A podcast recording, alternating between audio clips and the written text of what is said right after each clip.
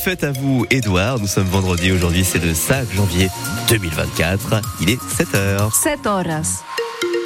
Tanguy Bocconi, la météo avec un ciel couvert ce vendredi. Avec des nuages gris tout au long de la journée sur l'ensemble du département. Euh, les températures 10 degrés ce matin à Perpignan serré, 9 degrés à Saint-Paul de Fenouillet, 7 degrés à Prades. Attention, la tramontane sera de retour cet après-midi et commencera à souffler de 40 jusqu'à 55 km heure. C'est un périple dont il se souviendra longtemps. Après six heures de marche solitaire dans le massif des Alberts, le petit Léon, 9 ans, a finalement été retrouvé sain et sauf hier soir, après, après la tombée de la nuit, dans un restaurant refuge à 800 mètres en contrebas du pic du Néolus. En début, en début d'après-midi, l'enfant s'était égaré dans le brouillard alors qu'il randonnait avec son grand-père. Une fois l'alerte donnée, un très important dispositif de recherche avait été déployé avec deux hélicoptères, des drones équipés de caméras techniques, euh, thermiques, mètre chien et une cinquantaine de sauveteurs, jusqu'à ce que des nouvelles rassurantes leur parviennent de l'autre côté de la frontière, comme nous le raconte le capitaine Simon Egler, chef des sauveteurs CRS Montagne dans les Pyrénées-Orientales. On a eu un appel euh, des pompiers espagnols qui ont eu eux-mêmes un appel d'une restauratrice d'un petit village de Recasens, côté espagnol. Donc c'est sous le Néolus, à peu près 900 mètres sous le pic du Néolus, qui nous a dit que l'enfant était chez elle. Il est en bonne santé, tout va bien. Cet enfant a marché, il s'est pas arrêté, donc il a dû euh, se tromper de sentier. Il a marché dans le sens euh, du dénivelé euh, descendant pour finalement atterrir euh, dans un village. C'est une assez bonne logique pour, euh, pour retrouver un point d'habitation quand on est en montagne. Il y a du monde qui est venu, voilà, des amis, de la famille, euh, des gens qui se déplaçaient en moto-cross également, enfin voilà, des 4x4, des chasseurs. Donc je remercie vraiment tout le monde. Le capitaine Simon Egler, chef des sauveteurs CRS montagne dans les Pyrénées-Orientales. Retrouvez tous les détails de l'incroyable périple du Petit Léon sur francebleu.fr.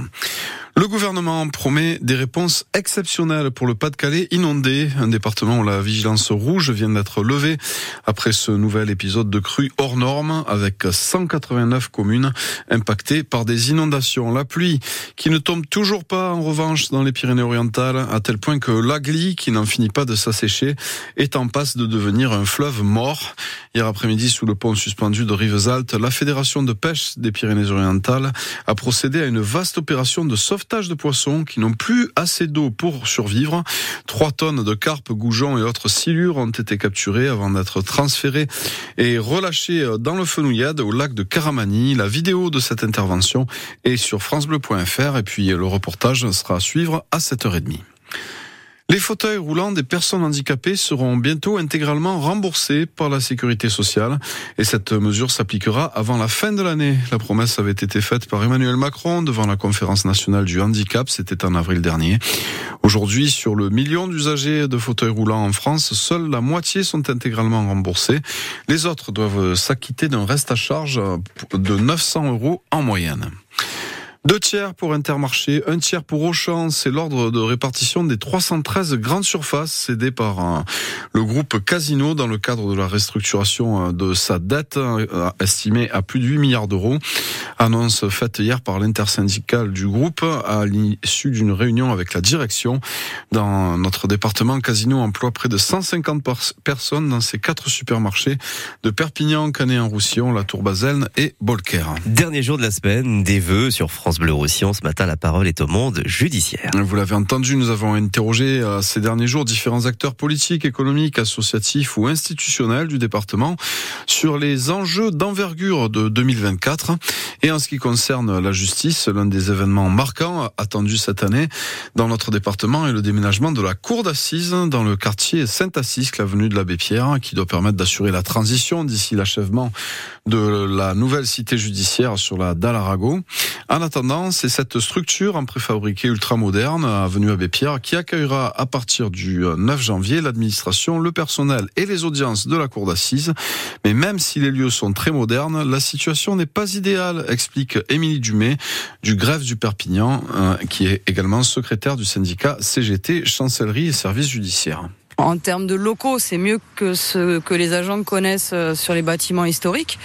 Ce qui est plus problématique aujourd'hui, c'est le déménagement uniquement de la cour d'assises. C'est ce que ça va être un service euh, de plus qui va être complètement isolé. Actuellement, on est déjà sur cinq bâtiments qui sont à peu près tous regroupés en centre-ville.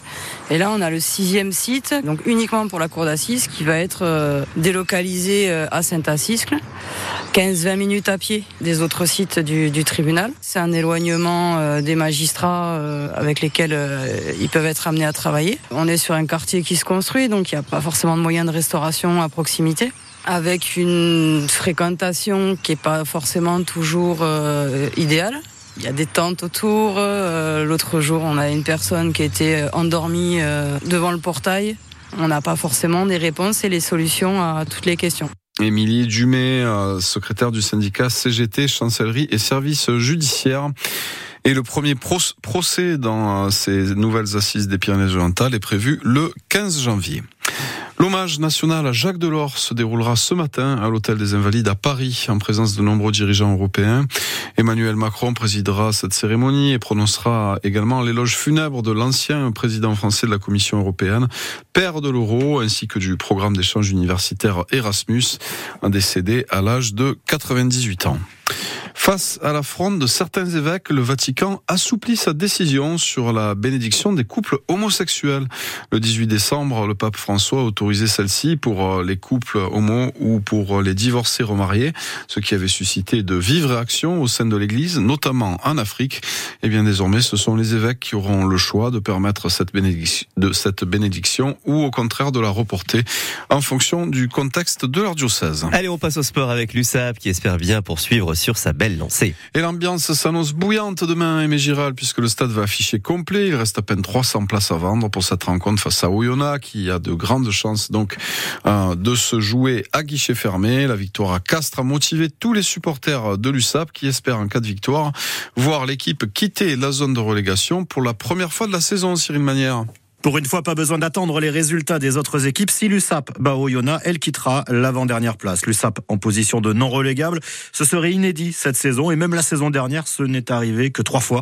À l'USAP, on prend quand même ça avec un brin de distance. L'entraîneur Guillaume Villaseca. Niveau comptable, il a son importance. Il n'y a pas de débat là-dessus, mais c'est encore tôt pour regarder le classement. Tu, vas être quoi? Tu vas être euh, si tu gagnes tes euh, dixième, onzième, un point devant, ça veut rien dire. Dans la lutte au maintien, l'USAP court après les points, surtout après son mauvais début de saison et donc quand elle reçoit le promu de Pro D2, il n'y a pas le choix. Mathieu Acebes. Oyonnax, c'est véritablement un concurrent direct. Et de toute façon, on est à Aimé Giral et euh, on est l'USAP et on doit gagner à Aimé Giral. Donc, euh, à partir de là, il n'y a même pas besoin de, de faire de calcul. Pour Oyonnax, s'imposer à Perpignan serait aussi une grosse opération.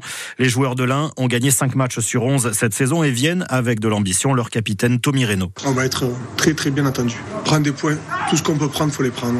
On est quand même assez satisfait de notre première tiers de championnat. Je pense que beaucoup nous voyaient plus faibles que ça et je pense qu'on arrive à répondre quand même assez présent sur le contenu et sur le, point comptable à l'heure actuelle. Dans son histoire, Oyonnax n'a jamais gagné à Aimé Giral et aura droit demain à l'ambiance catalane des grands soirs. USAP Oyonnax, coup d'envoi demain à 17h, match à vivre évidemment sur France Bleu Roussillon.